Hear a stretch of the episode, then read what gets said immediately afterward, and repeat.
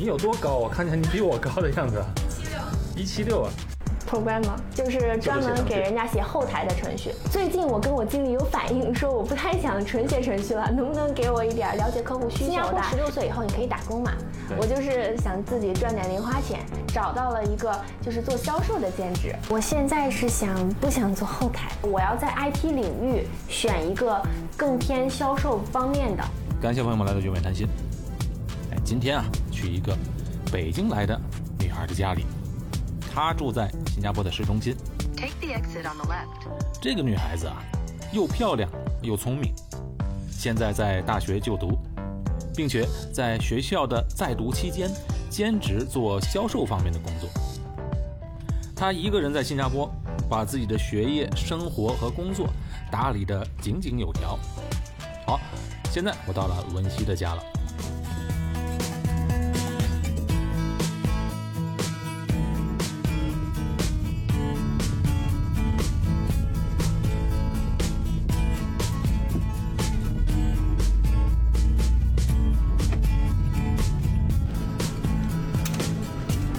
哎，文熙，你好，你好。OK，这是你家。嗯。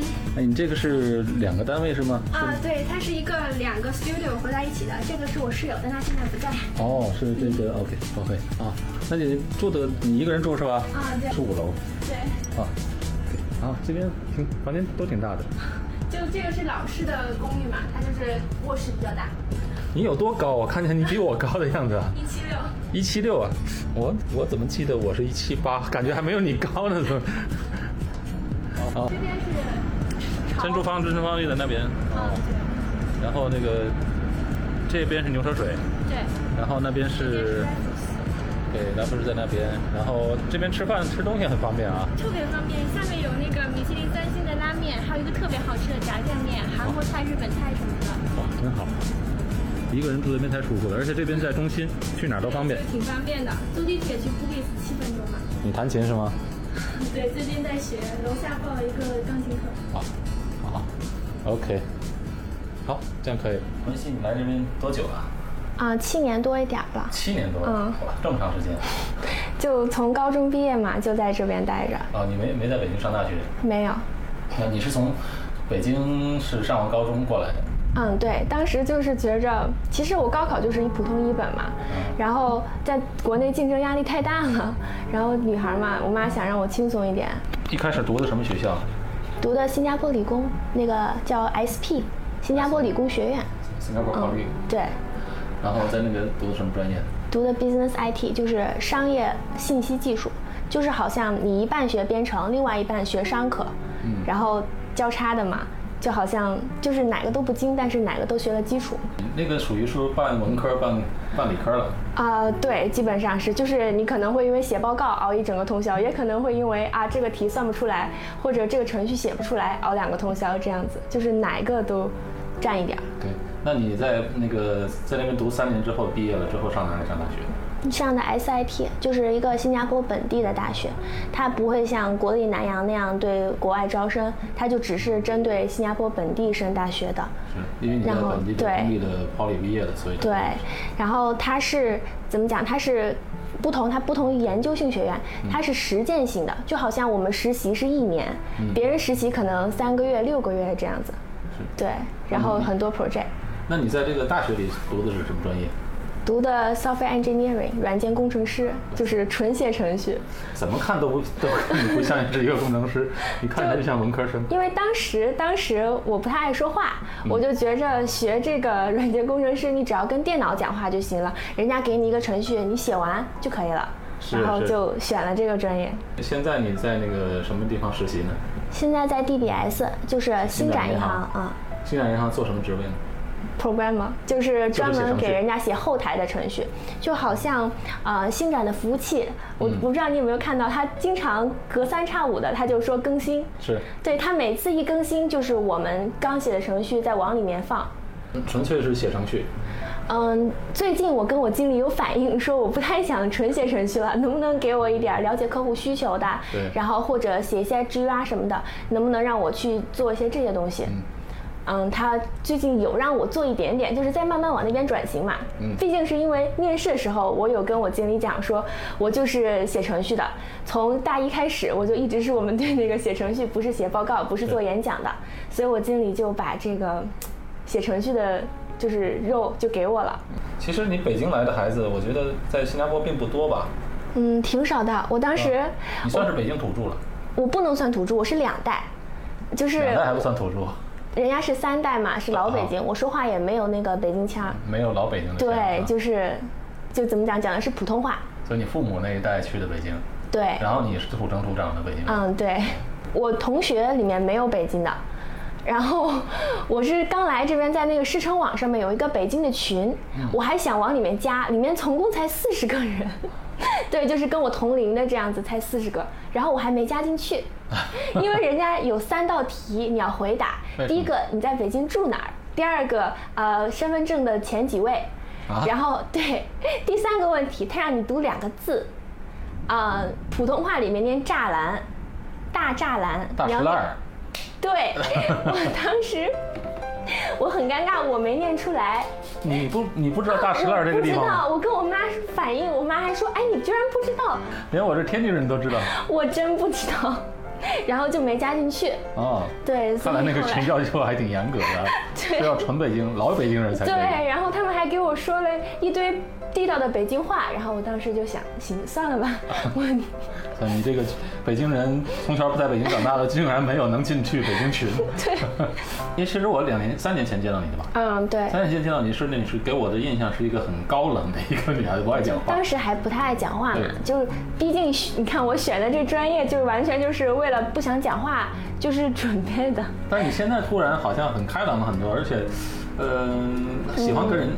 就是喜欢跟人打交道的。对，主要当时就新加坡十六岁以后你可以打工嘛，我就是想自己赚点零花钱，然后就各种找打工的兼职，到最后后来找到了一个就是做销售的兼职，然后当时主要是看到提成高，然后就是想试试，然后也跟人家反映了说我不太爱说话，结果人家就很快乐的就就直接就接受了，说你参加培训，参加完了如果你还不行。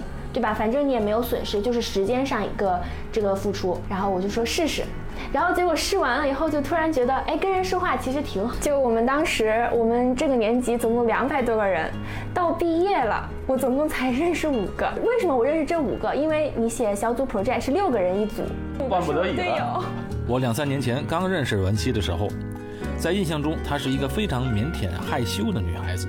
没想到现在完全变了样，看来在学期间打工的经历真的是改变了他。那后来呢？你怎么转变的呢？后来就是我找这个销售的这个兼职，然后我碰到三个很好的销售导师。第一个他就给我讲，你要开始跟人讲话，然后他就给我就是各种培训。刚开始我可能别人说完一句、说两句我都不回的，人家说十句我可能回一句，因为我觉得前九句没有必要回。然后我的老师就开始给我讲，这样是不对的。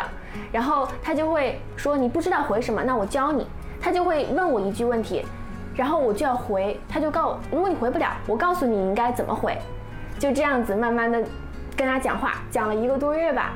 哦，就是集训营里面训练。对，就是卖这个，他有要求，你要至少参加十八周的培训。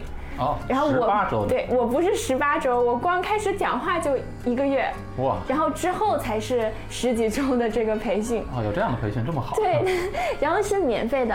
嗯，对，所以当时我愿意去试这个事情，当然就是很感谢他们。进入这个行业之后，呃，你去做兼职了。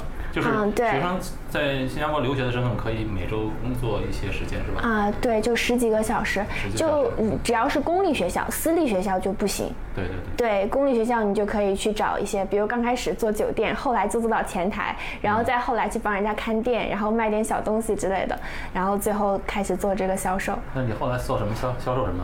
就是卖一个机器，它是一个 steamer，我不知道，就是一个。干气机就好像你吸尘器之后，吸尘器它只能吸走尘土，我们这个是处理污渍，对，它是有一点水，但是不多，然后帮你擦地呀、空调啊、厨房啊、卫生间什么的，整个家清理到完的一个机器。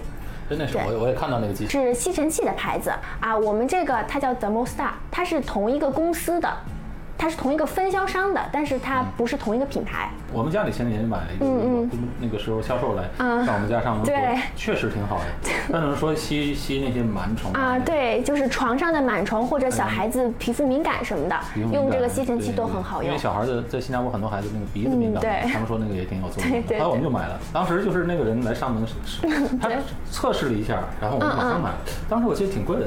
我现在自己也在用，就好像你卖一个机器，你自己首先要喜欢，开始觉得啊自己家里面变干净了，心情也会变好。然后出去跟人家做 demo，我们就真的要上门做这个 demo 的时候，我就会就更熟练嘛，嗯，然后就练习的也比较快。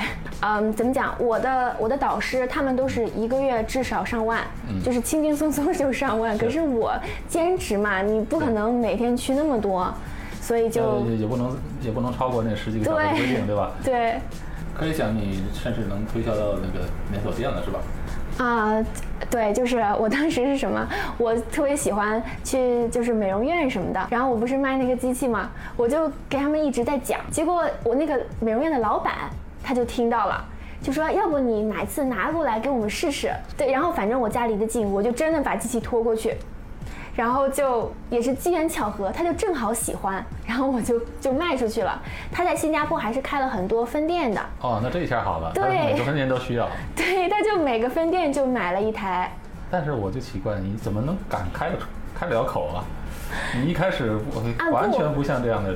对，这样的性格。就是我这几个导师，他们在帮我，就一直在给我讲，而且他们也不是说一下子就让你一个人去客户家里面去推销，他们会刚开始有一个人带着你，你去看他怎么做，然后他会慢慢的，就比如说我其实跟着别人一块去去了十几次，前几次前三四次他就是在完全做，我就只是递个零件呐，或者是帮忙擦擦地什么的，之后他就会开始说，OK，一开始你来讲。其实我前十五次一台都没有卖出去，去了十五个家庭啊，对，然后我经理也没有讲我，他说可能有些人三十台、四十台都卖不出去，但是但凡你开窍了，有人一年以后才卖出去第一台，可是他卖出去以后，他就会就会涨得很快。怎么讲呢？讲英文还是中文？我刚开始要求是用母语卖，就是我用华文卖。然后后来就毕竟纯讲华文的家庭还是很少的，你至少要用一下人家本地的话嘛。是是。比如说失眠，人家不叫失眠，人家叫不好睡，对吧？你你要你要用这些词，人家才会觉得更贴切。后来现在疫情了，不可以去人家做 demo，那怎么办呢？对，后来疫情了，毕竟也不安全嘛，你这跑去别人家，而且有时候我们是两个人一起去，超过你人数限制。前阵子都超人数限制了，所以就最近疫情就没有再做。对，就停下来了。对，就停了。但是你有开发别的东西？偶尔卖卖饺子，偶尔卖卖精油什么的。哇，这个东西就是，毕竟这个有这个销售的基础以后，我就觉得做代销什么的挺有趣的。然后，毕竟嘛，你代销一个东西，人家如果决定从你这买，像我们卖机器，他如果过几年要买附件儿，他还是会找你啊。他如果需要这个机器的清洁，他还是会找你。就有很多。呃，附附生的一些产品，对，所以我就觉得做销售挺好的。然后我就开始卖一些饺子、精油什么的，就别人从你这进货，他们就会持续不断的从你这进。虽然可能每次进的不多，但是赚一点是一点嘛。那这些客户你怎么找到的呢？卖饺子是我上舞蹈课。然后我这个老师他家里面正好是开饺子馆的哦，是吗？对，然后我当时不是没有机器卖了嘛，可是房租什么的还是要付，所以我就跟他说，要不你让我来你这打个工，我帮你包个饺子什么的。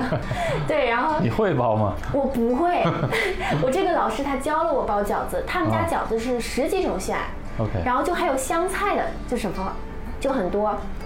然后就是他教我包饺子，教了以后他觉得你每天都来包，我们也有时候卖不出去，因为一天包个几千个卖不出去嘛。他就说那个要不你帮我卖，然后每卖十个二十个我给你多少多少钱，几块钱反正，但是还是有嘛。然后我就说那我试试，嗯，然后我就找不到地方呀，我就开始发微信朋友圈，发 Facebook，发一。任何事情都是一通百通，只要入了门，都不是难事。